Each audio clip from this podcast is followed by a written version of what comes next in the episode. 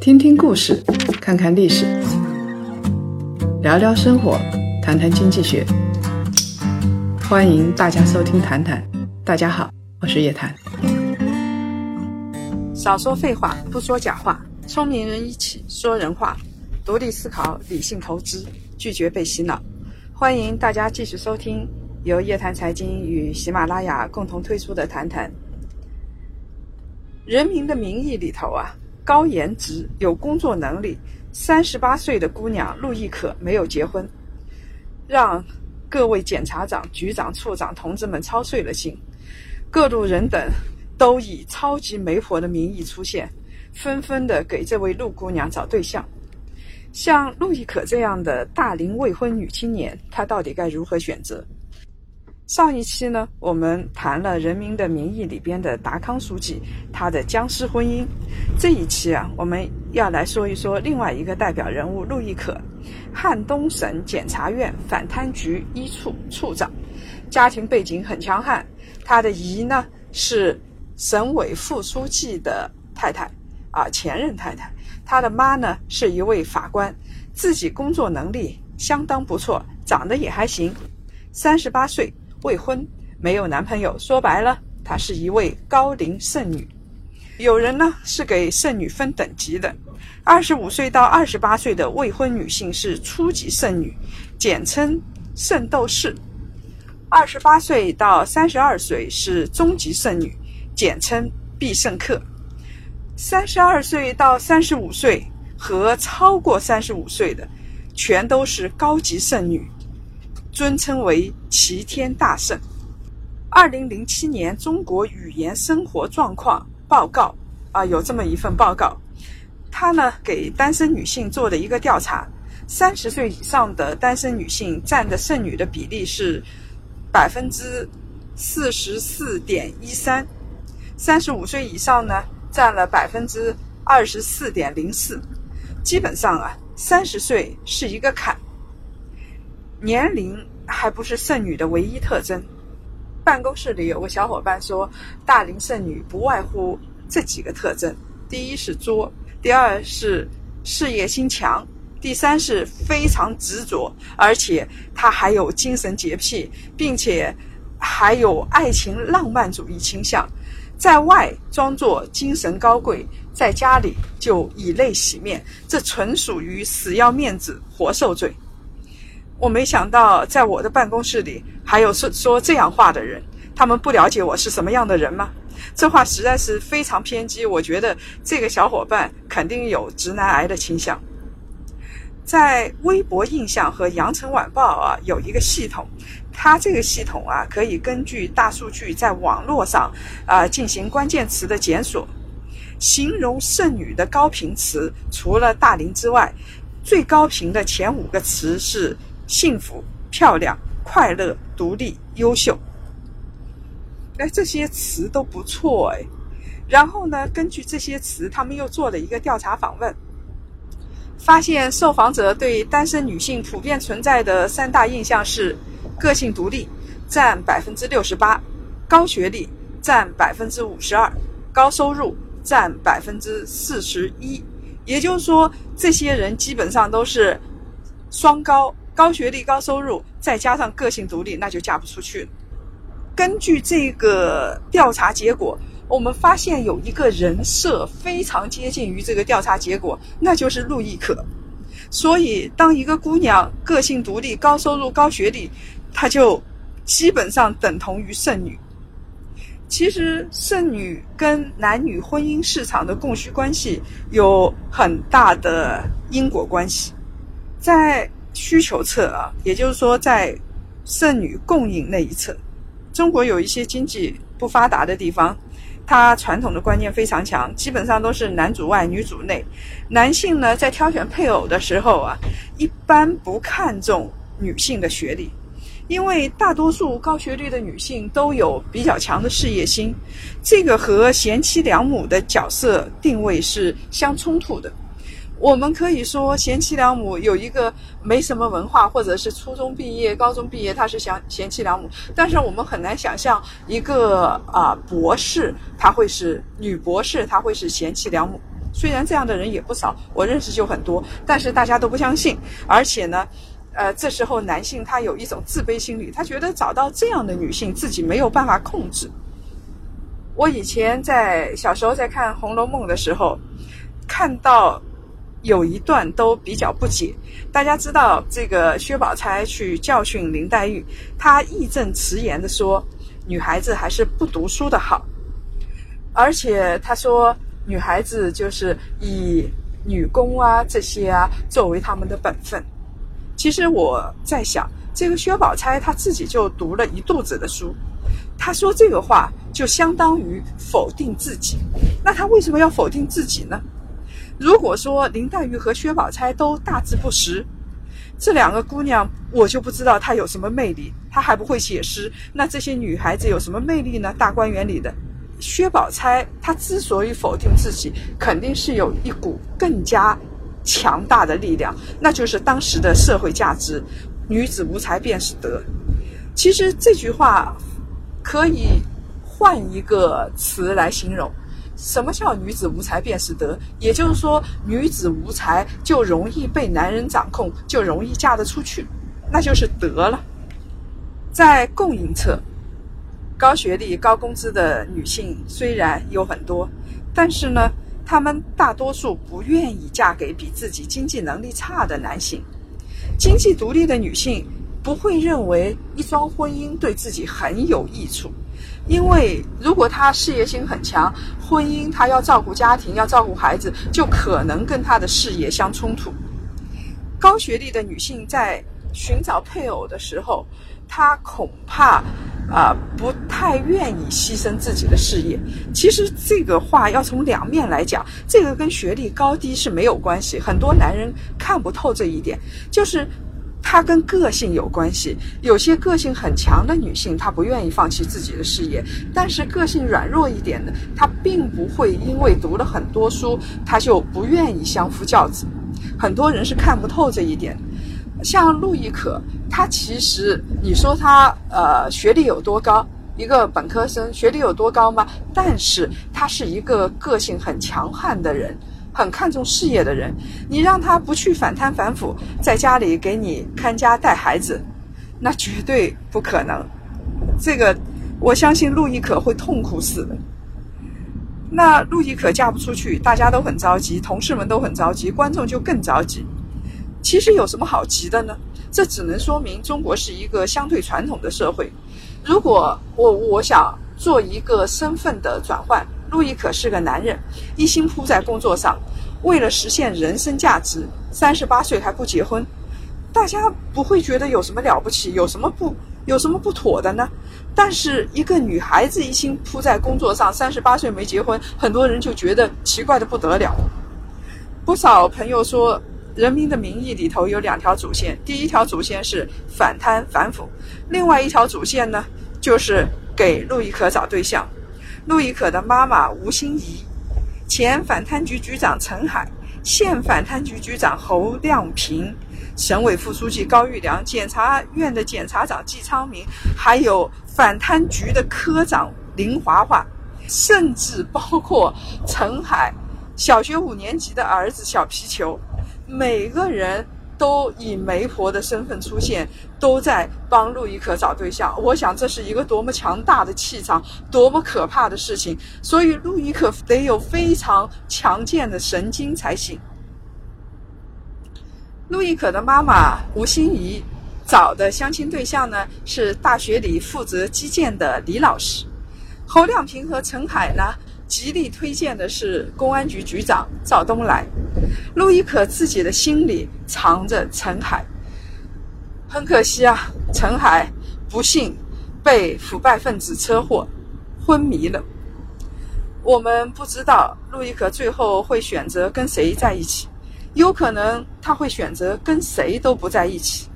其实他的婚姻问题只是一个选择的问题。结婚不结婚？如果要结婚的话，选择跟谁，都是一道道的选择题。如果你是陆亦可的话，你会怎么选择？Like a spotlight, the water hits me. Rented extra cold to shake the words from my mouth. Though I know that no one's listening. For when you're around. And I keep waiting like you might change my mind.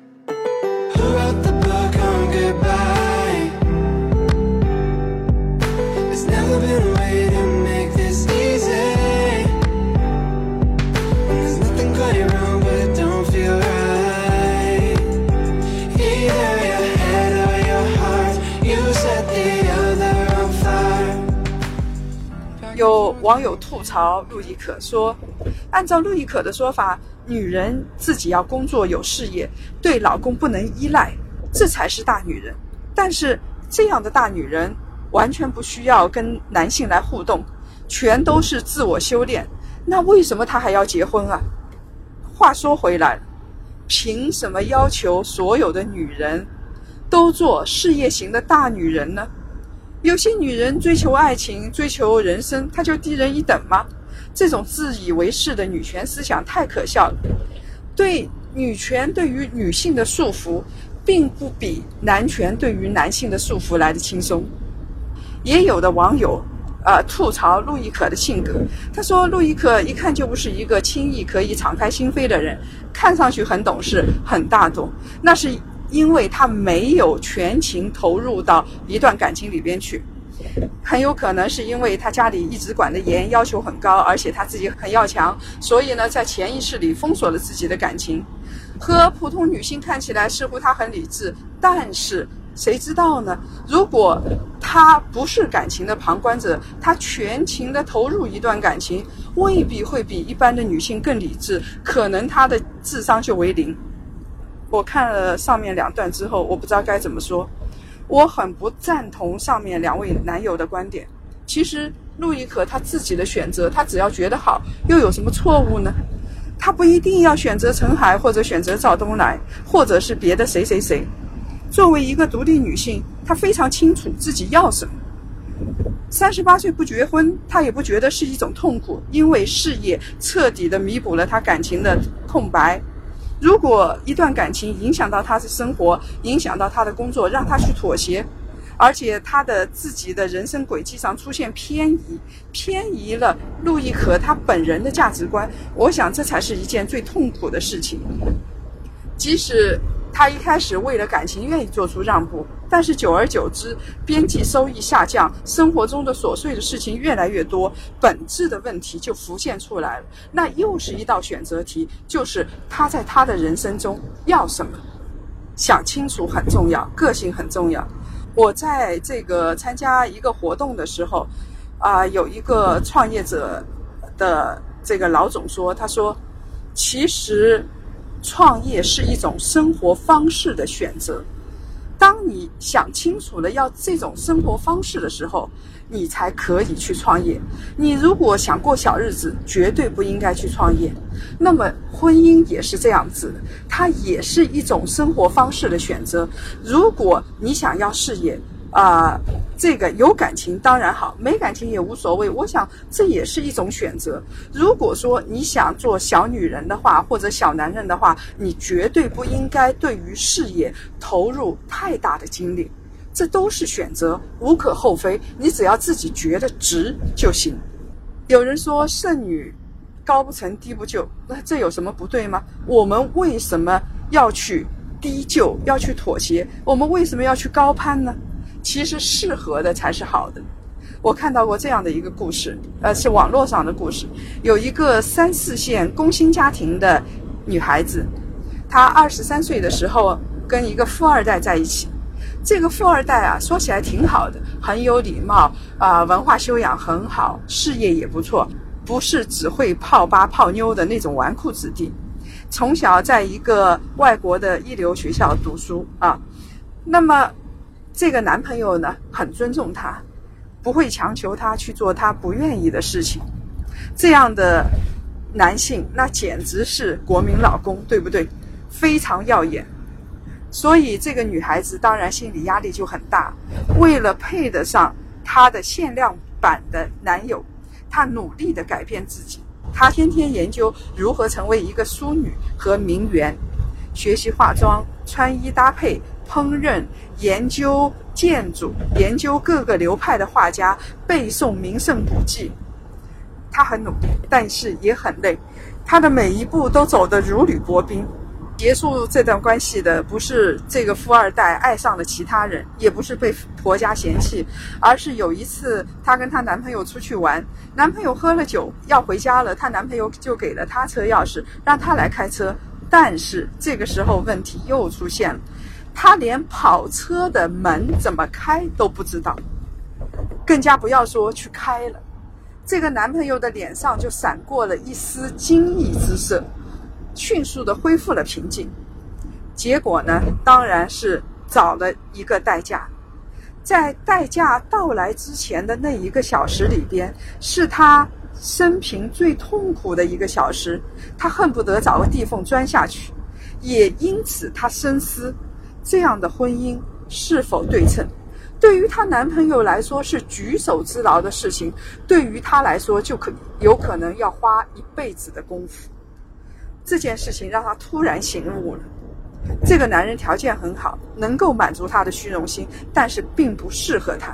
在这一段婚姻里头，她不知道自己要什么，她丢失了自我，努力去成为别人眼中的淑女，这个真的很累。在《人民的名义》里头，还有一个女性很典型的高小琴。高小琴是山水集团的老总，看起来呢相当的不错。高小琴的人生起点非常低，没有读过多少书，是农民出身。被赵瑞龙发现了，她长得很好，然后发掘出来。她的八面玲珑和心机都用在迷惑男人的身上。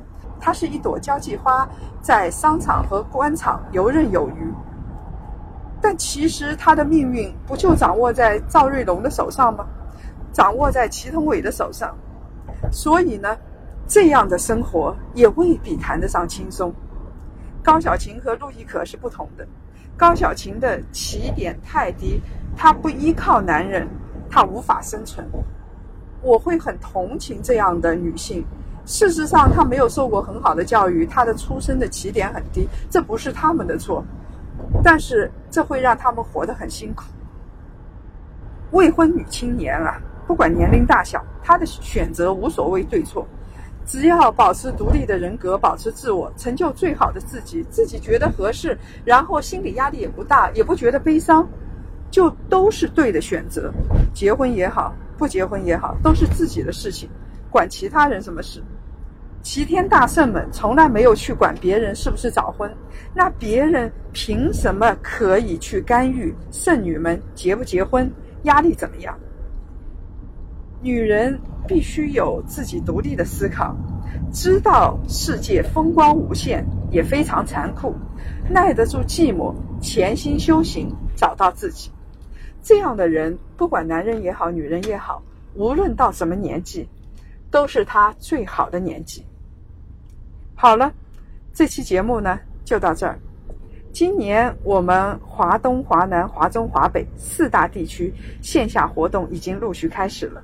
四月二十二号，我们就有一场活动，期待大家的积极参与。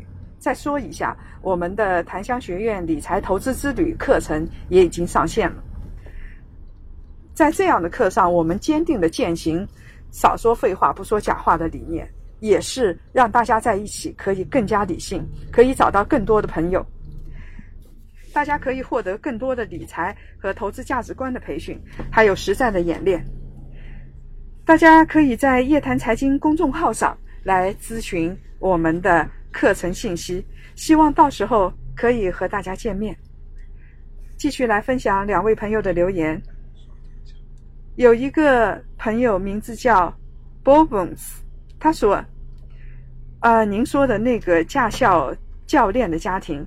您说离婚是一个早断早好的选择，我觉得很不恰当。其实这个在驾校教驾驶的丈夫没有什么不良嗜好，也没有去沾花惹草，只是有点懒惰。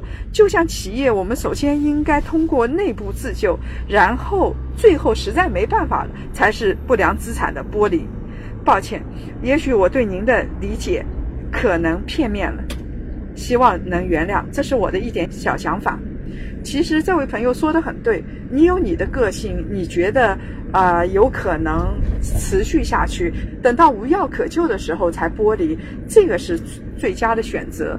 但是我觉得他们已经显示出来，这个女性很痛苦了，她再持续下去意义也不大。我是建议及时止损，这是个人观点不同，没有什么原谅不原谅的啊。谢谢你的来信。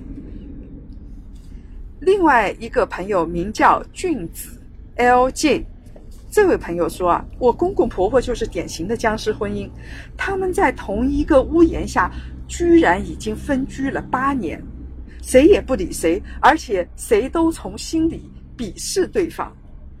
他说啊，谢天谢地，终于在去年他们结束了这场婚姻，是我婆婆起诉离婚的。当时我问我老公：“你想他们离婚吗？”我老公说：“其实他们的婚姻早就名存实亡了，不离婚，双方都仇视对方，这么多年了，这真是一种折磨。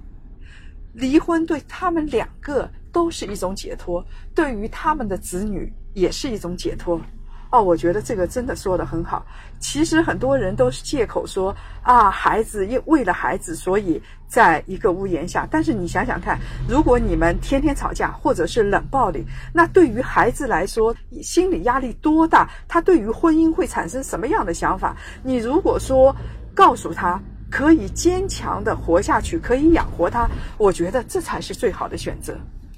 如果各位想了解更多财经经济类的资讯，请搜索拼音谈财经，或者呢关注公众号夜谈财经。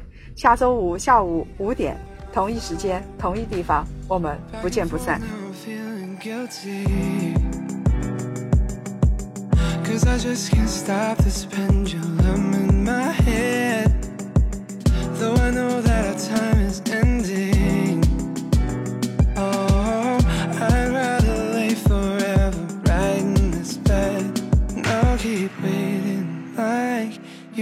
change my mind.